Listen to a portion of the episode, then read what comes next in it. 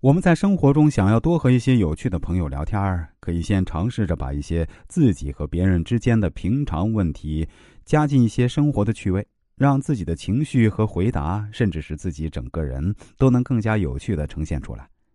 生活中如此，工作中更是如此。会聊天的人擅长在平常中制造不平常，于是，一名普通员工也能把自己的领导情绪快速调动起来。哪怕在电梯里遇到领导，也许只有一分钟时间，他也会说上一句：“昨天晚上看新闻，发现有个经济学家的观点和您说的一模一样。”这句话足以调动对方的好奇，领导多半会接着追问：“是哪一句？”员工就可以争取更多和领导聊天的机会了。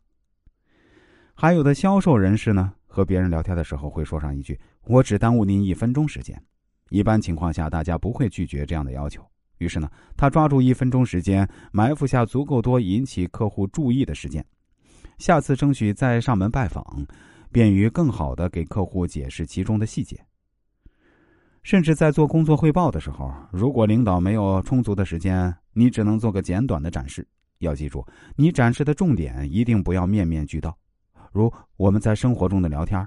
他没有办法在短时间内涵盖所有的信息。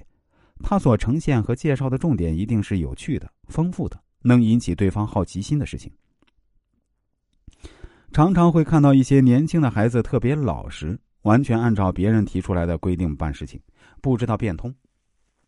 例如，有个年轻同事曾让我给他三分钟时间，他要做一个简短的项目策划的汇报。我后悔自己没有告诉他，其实三十分钟也可以，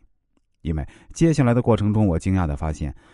我自己像在三分钟内听对方说了一个绕口令，他说的要点我基本上没什么印象，但他说话的速度快到令我想随时提醒他别忘了呼吸。更令人遗憾的是，还不到两分钟，他把自己想说的全说完了。可见表达能力多么需要学习和有效的训练。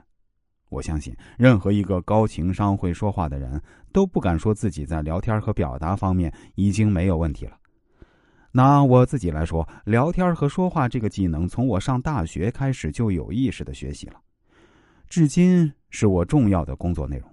但我还是常常担心自己说的不好，觉得无趣，说的别人不懂，说的太快了都不是问题。真正的问题往往在于我们还误以为自己说的非常好，所以啊。在我和别人聊天的时候呢，无论我觉得自己聊的有多好，我都习惯于自己聊完之后把话题抛给现场的另外一个人来进行补充，